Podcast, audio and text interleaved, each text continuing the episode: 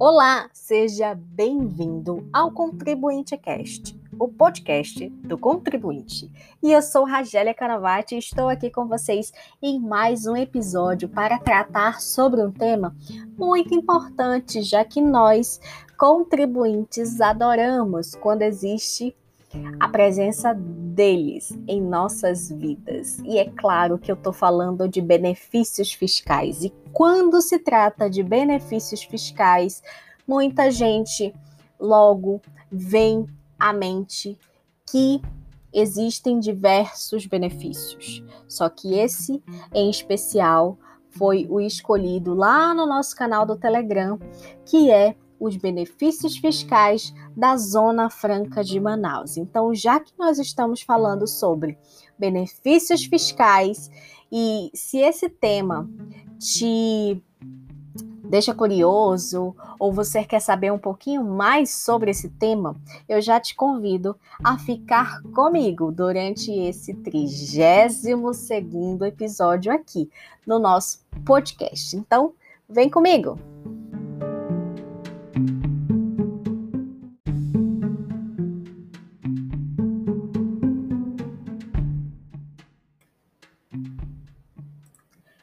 Antes de tudo, antes de iniciarmos o nosso tema aqui no nosso 32º episódio, eu preciso, antes de tudo, agradecer a todo mundo que votou e escolheu esse tema lá no nosso canal do Telegram. E se você quiser fazer parte deste projeto, fazer parte escolhendo os temas que vão ser abordados aqui no nosso podcast, não deixa de participar lá do nosso canal do Telegram. Afinal de contas, é, todo mundo que faz parte do nosso canal do Telegram tem a oportunidade de escolher e fazer parte desse projeto que leva a educação fiscal a todos os contribuintes. Então, sem mais delongas, vamos iniciar o nosso tema que eu falo desde logo, tá riquíssimo. Então, fica aí comigo que você não vai se arrepender.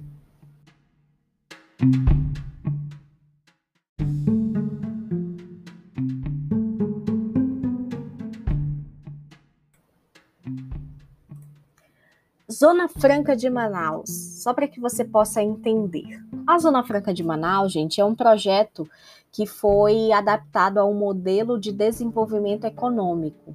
E esse modelo de desenvolvimento econômico, ele foi implantado pelo governo brasileiro, que objetivava viabilizar uma base econômica na Amazônia Ocidental. Assim, gente, através desse modelo econômico, ele ia é, promover uma melhor integração, tanto da região norte com o restante do país, tá? E essa integração, ela ia surgir, ela tinha como objetivo principal, gente, gerar uma integração produtiva e social, até porque era necessário garantir a soberania nacional sobre todas as fronteiras. Então, a mais a Zona Franca de Manaus, o, o, projeto Zona Franca de Manaus, ele hoje ele é reconhecido como um dos modelos mais bem-sucedidos de forma estratégica em relação ao desenvolvimento regional.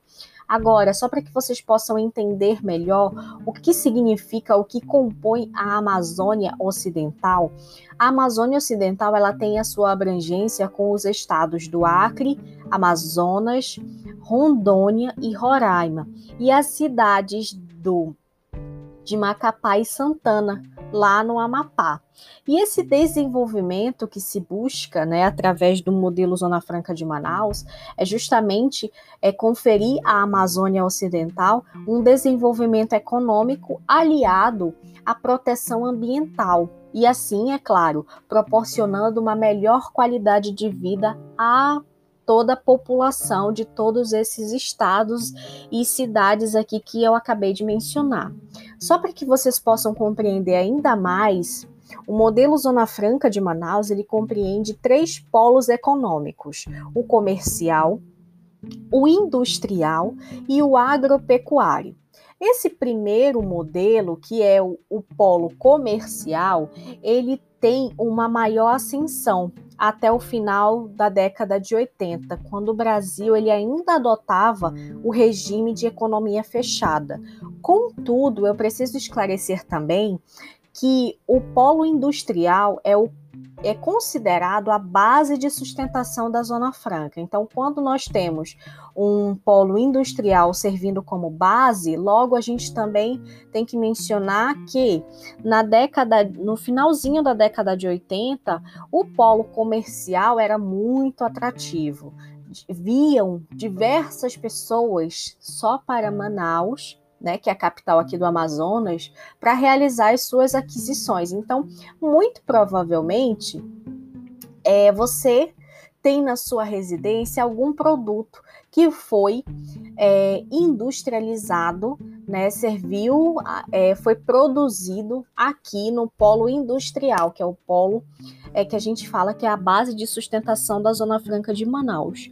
Contudo, é, a gente precisa também informar que o polo agropecuário ele abriga diversos projetos que são voltados às atividades de produção de alimentos, a agroindústria, a piscicultura, o turismo e até mesmo o beneficiamento de madeira, tá? Entre outros projetos. Agora, só para que vocês possam entender um pouquinho mais sobre a nossa base de sustentação da Zona Franca de Manaus, que é o polo industrial, ele hoje ele possui aproximadamente 600 indústrias de alta tecnologia, o que gera em torno, gente, de mais de meio milhão de empregos, ou seja, contribuindo também com a economia do país como um todo, né? Agora, quando nós falamos é, sobre a geração de empregos, a gente tem que levar em conta que esses empregos eles tanto são diretos quanto indiretos, principalmente nos segmentos de eletrônicos, duas rodas e o químico. Então, já fica aí é, a grande informação sobre o que é o projeto Zona Franca de Manaus. Agora, como falar sobre é, Zona Franca de Manaus sem mencionar as áreas de benefícios, que é muito importante que vocês também possam é, saber e conhecer também, tá? Essas áreas de benefícios, né?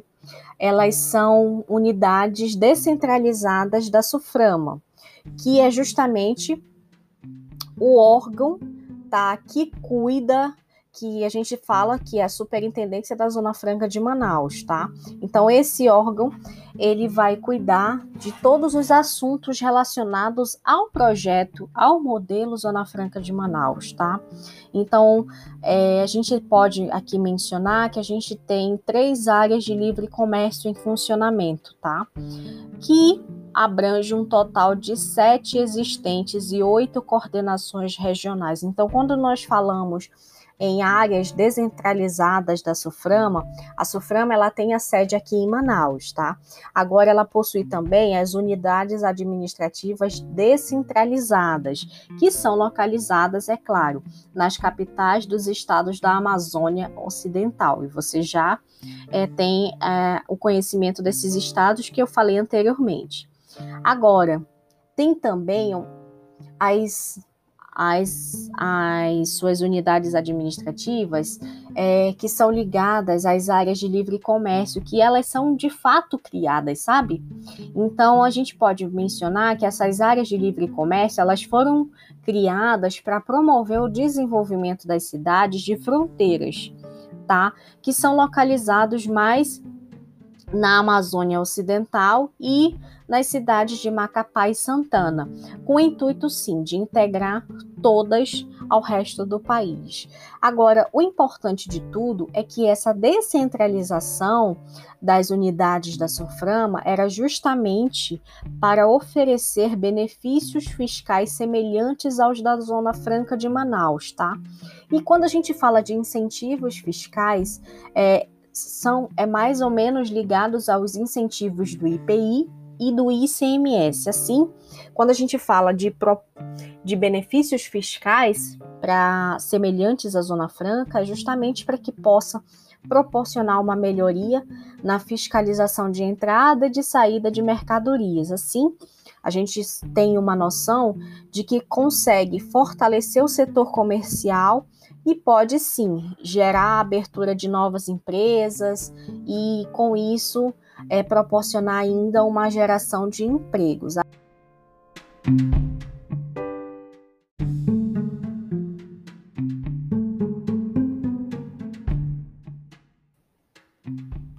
Bom, agora que vocês já conhecem um pouquinho sobre o projeto em si, o que é a Amazônia, quais são os estados e as cidades que fazem parte da Amazônia Ocidental, o que é o projeto Zona Franca de Manaus, agora ficou é, a melhor parte, eu diria, né? Que a gente vai falar sobre os incentivos fiscais que regem esse projeto da Zona Franca de Manaus, esse modelo de desenvolvimento econômico, tá?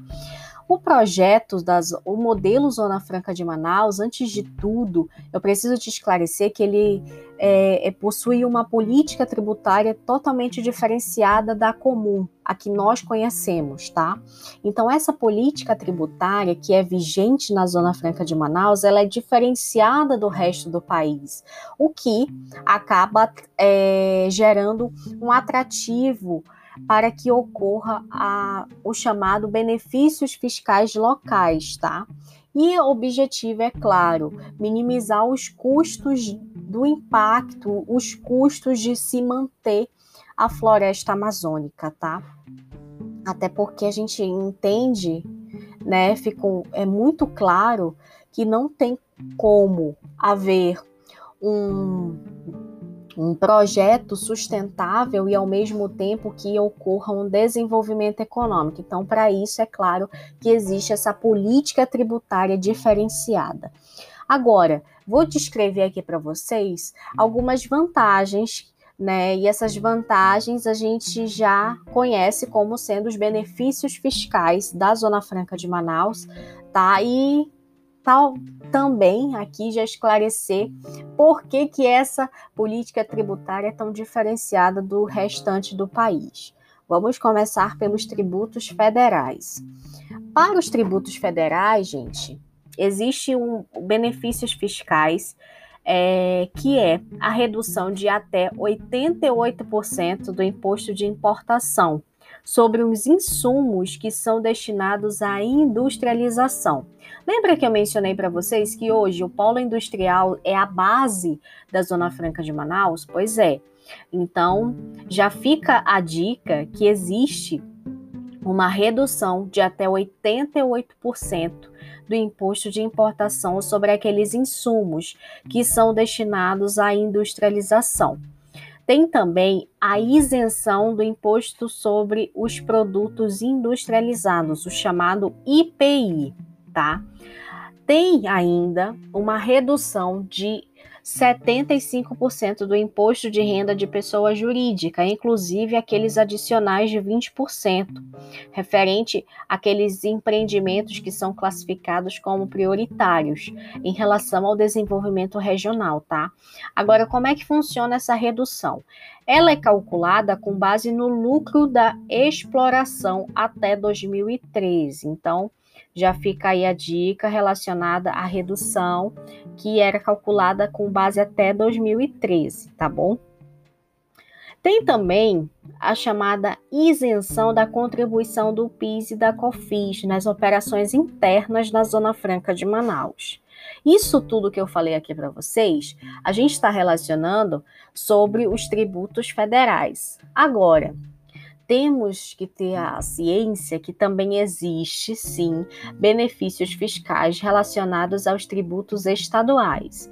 E aqui eu vou tratar com vocês que é justamente uma restituição parcial ou até mesmo total, que pode variar entre 55% a 100%, dependendo do projeto, tá? E isso aqui está relacionado ao ICMS. Então, quando a gente fala de restituição parcial ou até mesmo total, a gente está falando sobre o famoso crédito estímulo. Esse crédito estímulo, tá, gente? Ele é regulamentado através da lei número 2826 de 2003, tá? Essa lei ela também sofreu algumas alterações posteriormente. Agora, só para que vocês possam entender como é que funciona esse crédito estímulo na prática, né? Esse crédito estímulo, ele ocorre toda vez que a empresa tá, ela vai deixar de recolher ICMS a título de estímulo de produção. Então, quando é, a empresa ela tem um projeto para desenvolver, né, é, determinado produto, ela pode é, se creditar de ICMS. Esse creditamento de ICMS ele vai variar de 50 de 55% a 100%, dependendo do produto. Então, já fica aí a dica. Por que, que a gente fala que é um crédito estímulo? Que é justamente para estimular a produção daquele produto, que é justamente aplicando os percentuais, tá? que estão descritos na lei que eu já menciono, eu já retorno aqui para vocês. Ele tá são os produtos que estão regulados na lei 2826 de 2003. Então, para que você possa entender quais são esses é, quais são esses produtos e quais são esses créditos, né? É, vocês podem observar no artigo quarto da lei, que é onde trata sobre as concessões desses incentivos fiscais, tá? Agora, é muito importante aqui que eu destaco para vocês é que o crédito estímulo ele pode chegar a 100% para os seguintes produtos. Por exemplo, produto agroindustrial e os afins, florestais, é, os medicamentos, os, as preparações cosméticas e produtos de perfumaria que utilizem, entre outras matérias-primas, tá? Principalmente aquelas matérias-primas que é construída, é produzida no interior, ou tá sendo oriunda da fauna e da flora regional. Tem também o crédito estímulo de 100% relacionado ao pescado que é industrializado, aqueles produtos da indústria da base florestal, como por exemplo a borracha, o pneu, tá? Então isso aí tem um crédito estímulo de 100%. E como isso ocorre na prática? Na prática, aos meus amigos contadores, existe o que nós chamamos na contabilidade de livro razão. No livro razão, a gente vai realizar a apuração entre o débito e o crédito. Se você tem um crédito de 100%, você vai abater com a devida obrigação que você iria pagar. Se porventura você tem um crédito de 100%, aquilo que você iria pagar não vai pagar mais. É mais ou menos dessa forma, tá? Agora, retornando aqui Existem também algumas vantagens locais. E quando a gente fala de vantagens locais relacionadas aos benefícios, né, fiscais da Zona Franca de Manaus, é preciso que eu informe para você que no Parque Industrial de Manaus, o investidor, ele tem à disposição um terreno a um preço simbólico. E logo, quando a gente fala um preço simbólico, isso é uma vantagem, isso é uma espécie de benefício fiscal, até porque, dependendo do valor, a gente sabe que incide o ITBI. Então, já pensa aí no benefício é, fiscal a nível local, né? Além, é claro, de contar com uma infraestrutura de captação e tratamento de água, um sistema viário urbanizado, uma rede de abastecimento de água, rede de telecomunicação, rede de esgoto sanitário e ainda a drenagem fluvial. A área industrial, para que vocês possam entender como funciona a área industrial da Zona Franca de Manaus, é de 3 mil hectares sendo que as empresas instaladas atualmente elas ocupam menos de um hectare. Então, é, já fica aí a ideia para que vocês possam compreender que tem uma disponibilidade para receber novos empreendimentos de mais de dois hectares. Então, já fica é, aí a informação para todo mundo. Claro, é claro que eu também preciso mencionar para vocês que o governo brasileiro, por meio da SUFRAMA, né, é, e de outros organismos governamentais, realiza elevados investimentos em infraestrutura. Para que o investidor tenha atendido todas aquelas condições para instalar seu empreendimento no polo industrial de Manaus. Então, já fica aí a dica relacionado às vantagens locais.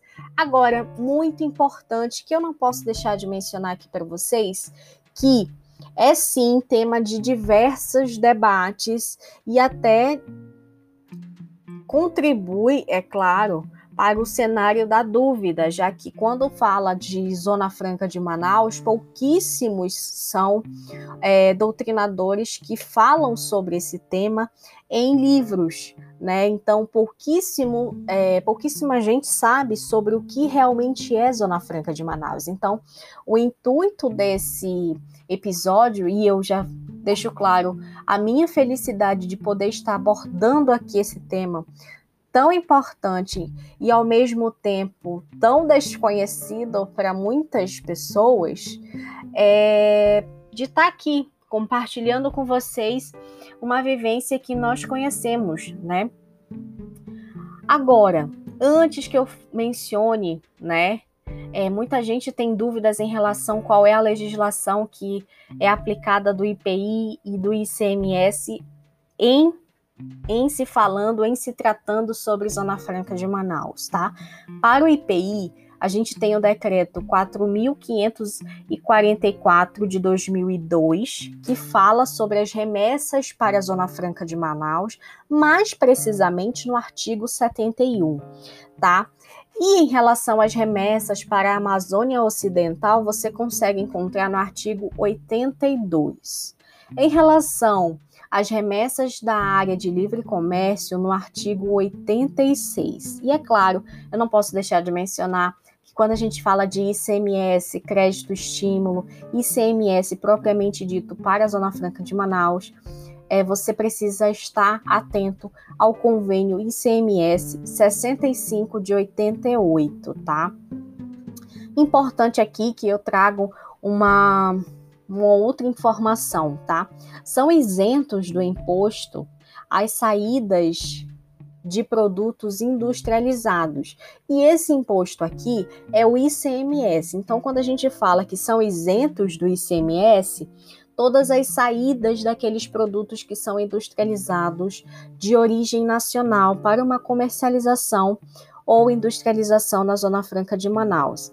Aqui, o que, a gente precisa excluir desse tratamento tributário são as armas, as munições, os perfumes, o próprio fumo, as bebidas alcoólicas, os automóveis de passeio, tá?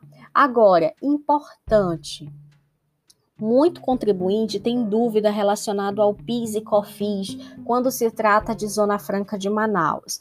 Aí sempre vem aquela dúvida: como se deve emitir uma nota fiscal para fins de receber o benefício do PIS e COFINS, tá? É, antes de tudo, é preciso esclarecer que não existe nenhuma necessidade de demonstrar o cálculo do PIS e COFINS ali naquele campo é, das informações complementares da nota fiscal. Uma vez que, e eu já falo aqui para vocês, em vários casos não há incidência do PIS e COFINS, tá? Outras vezes, é claro, as alíquotas elas serão diferentes da geral, sim, por conta da redução. Então, o que você precisa ter em mente é que na nota fiscal ela deve conter somente a informação do valor do PIS o qual foi abatido em razão da remessa que está sendo submetida à alíquota zero, tá? Então, é mais ou menos essa informação que você precisa realmente ter na hora de emitir a sua nota fiscal.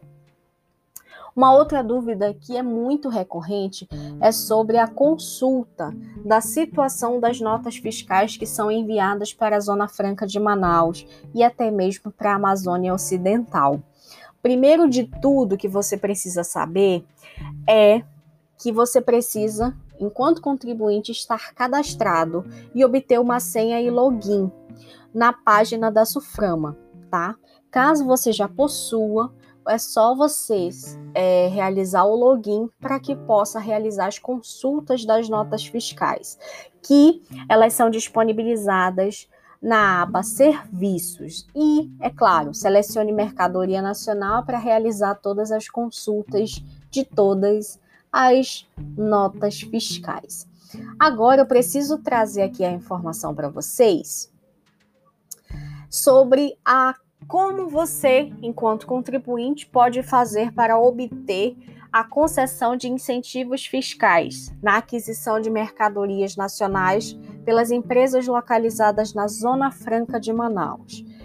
Importante aqui que eu destaco para vocês que essas empresas que são localizadas na Zona Franca de Manaus, nas áreas livres de comércio e demais municípios da Amazônia Ocidental, elas usufruem sim os incentivos fiscais, tá? Na aquisição de mercadorias nacionais. Contudo, é necessário que exista um cadastro. E esse cadastro, gente, ele precisa estar habilitado junto à SUFRAMA, tá? E, é claro, para atender os, os procedimentos estabelecidos numa portaria. E essa portaria eu vou passar aqui para vocês, que é a de número 834 de 2019. Esses incentivos fiscais que eu estou falando aqui para vocês, todos eles eles são administrados pela Suframa. Então, logo é, vai haver uma suspensão ou isenção do IPI quando for aplicada a Zona Franca de Manaus, tá? Vai também ocorrer a isenção do ICMS quando aplicado à Zona Franca de Manaus. Então, isso tudo é necessário que você possa entender e compreender que após a emissão da nota fiscal, que vai conter todos esses incentivos fiscais, no momento do ingresso dessas mercadorias na região incentivada, a nota fiscal ela deverá ser vistoriada pela SUFRAMA no prazo de 120 dias a partir da emissão. E esse prazo é muito importante, por quê? Porque ele vai influenciar diretamente no que nós denominamos de carga tributária daquela empresa, tá? Então, nós estamos falando de benefícios fiscais, então, muita atenção a esse prazo dos 120 dias. Agora, quem é que pode fazer a utilização desse serviço? Qualquer pessoa jurídica, tá? De pessoa jurídica para pessoa jurídica. E o principal requisito é que essas empresas localizadas estejam localizadas na Zona Franca de Manaus, nas áreas de livre comércio e nos demais municípios da Amazônia Ocidental, que possuam todos eles cadastro habilitado junto à Suframa. Então, muita atenção ao cadastro na Suframa, tá? Agora, importante para que você possa realizar, quais são essas etapas que você precisa concluir para poder estar ali gozando desses benefícios? O primeiro de tudo, eu já falei aqui para vocês que o cadastro é muito importante. Então, consulte como está o seu cadastro na Suframa, tá? A empresa que é remetente, ela antes de emitir qualquer nota fiscal, ela deve consultar o cadastro da Suframa para verificar se a empresa destinatária está habilitada a receber tá bom? Então já fica aí a dica que o cadastro ele tá lá conhecido no CadSurf, então já fica aí a dica lá no site da Suframa, procure cadastro da Suframa ou mesmo a sigla CadSurf, tá? O segundo passo, gente, você já consultou ali a nota já consultou o cadastro, a empresa agora, a empresa remetente, ela vai precisar emitir a nota fiscal. E essa nota fiscal, ela precisa conter todos os benefícios fiscais que a empresa destinatária tem direito. Logo, é necessário tá, que seja verificada a questão dos benefícios, o cadastro da empresa que está sendo destinatária, tá? Por quê? Porque a nota fiscal vai precisar conter todas essas informações e o campo específico é os dados complementares.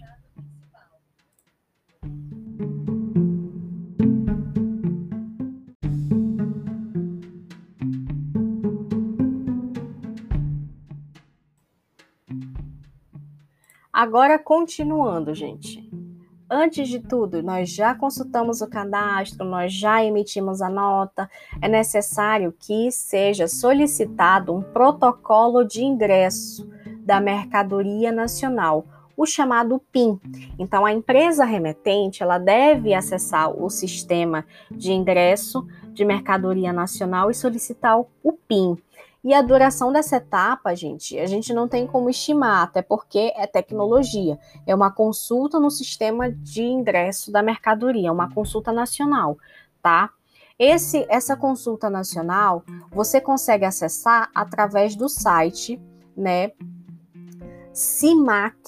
cimac.suframa.gov.br. E é claro, lá vai aparecer a telinha do usuário, da senha é onde você vai se cadastrar por meio, você vai adentrar aquela aquele ambiente privado através do seu login, né? Agora, após a confirmação do PIN, a empresa destinatária ela vai acessar, né, o SINAC.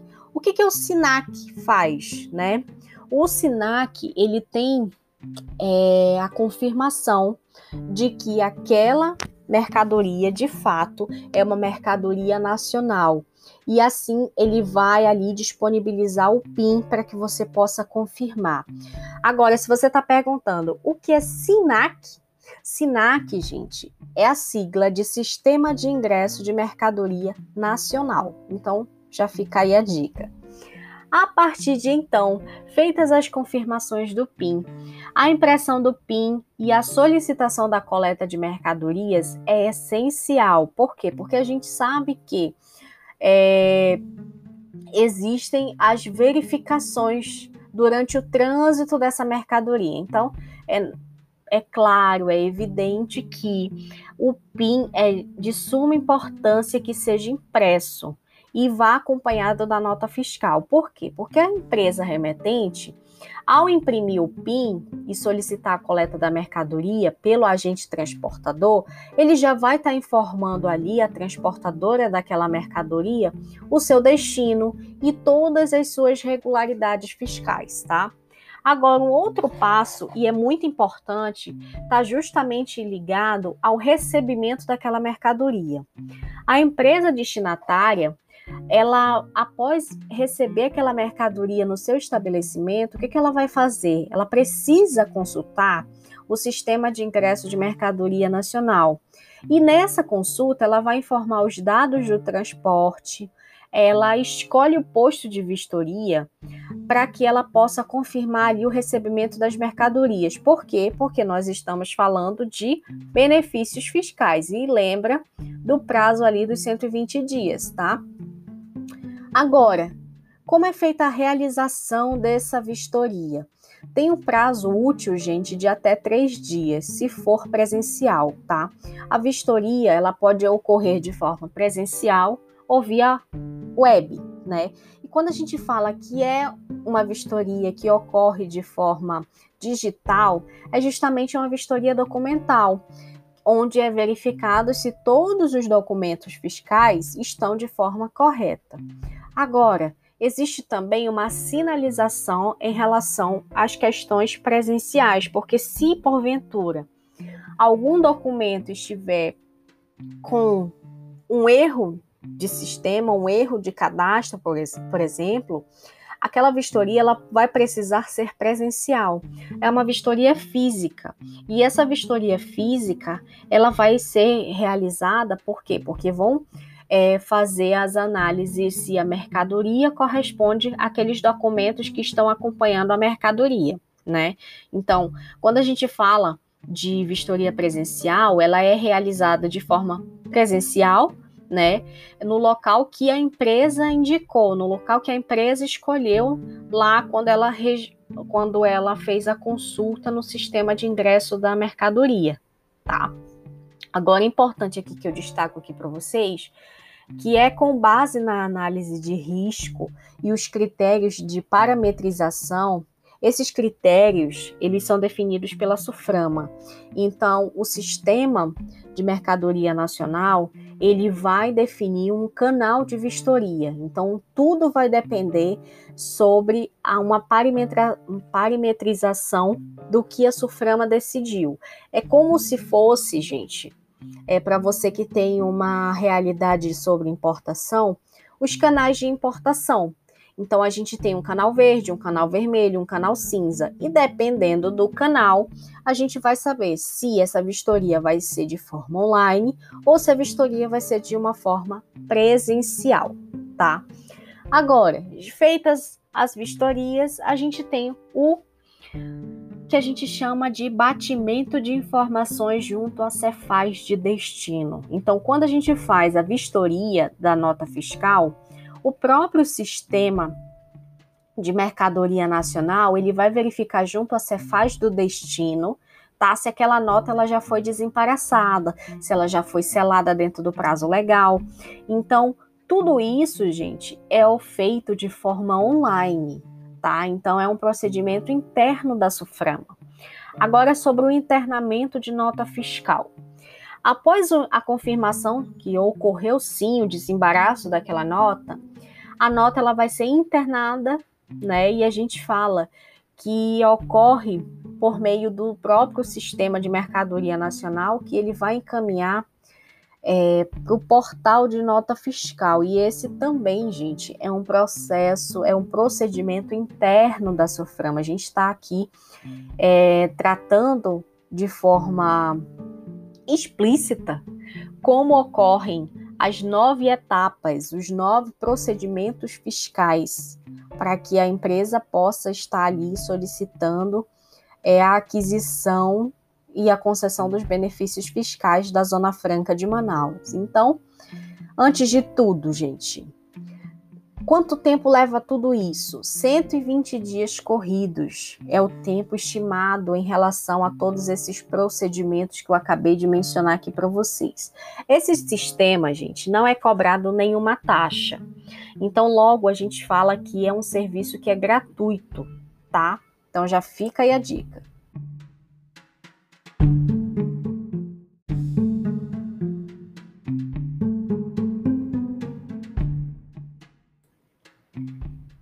Bom, então já que nós falamos sobre o que é Zona Franca de Manaus e você pôde conhecer um pouquinho mais sobre esse modelo de desenvolvimento econômico, conhecemos também todos os benefícios, benefícios fiscais esses a nível dos tributos federais, conhecemos também a questão dos tributos, dos incentivos fiscais, né, relacionado ao ICMS e também a questão de valor, possivelmente valores de ITBI em relação a, ao pequeno valor, o valor simbólico sobre a área que vai ser construída, a, teoricamente a empresa.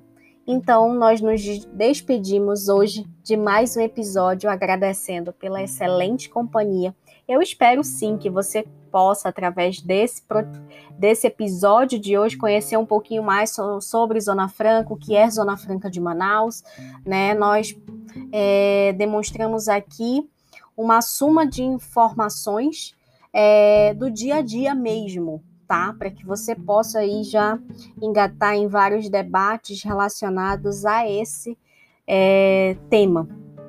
Então aqui eu me despeço agradecendo a tua companhia, agradecendo inclusive a todo mundo que votou e escolheu esse tema lá no nosso canal do Telegram. Se você não faz parte, interaja conosco através das nossas redes sociais e já sabe a dica, viu?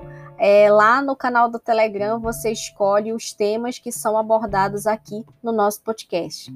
Eu me despeço é, agradecendo mais uma vez pela excelente companhia e esperando te encontrar aqui no nosso próximo episódio. Tchau!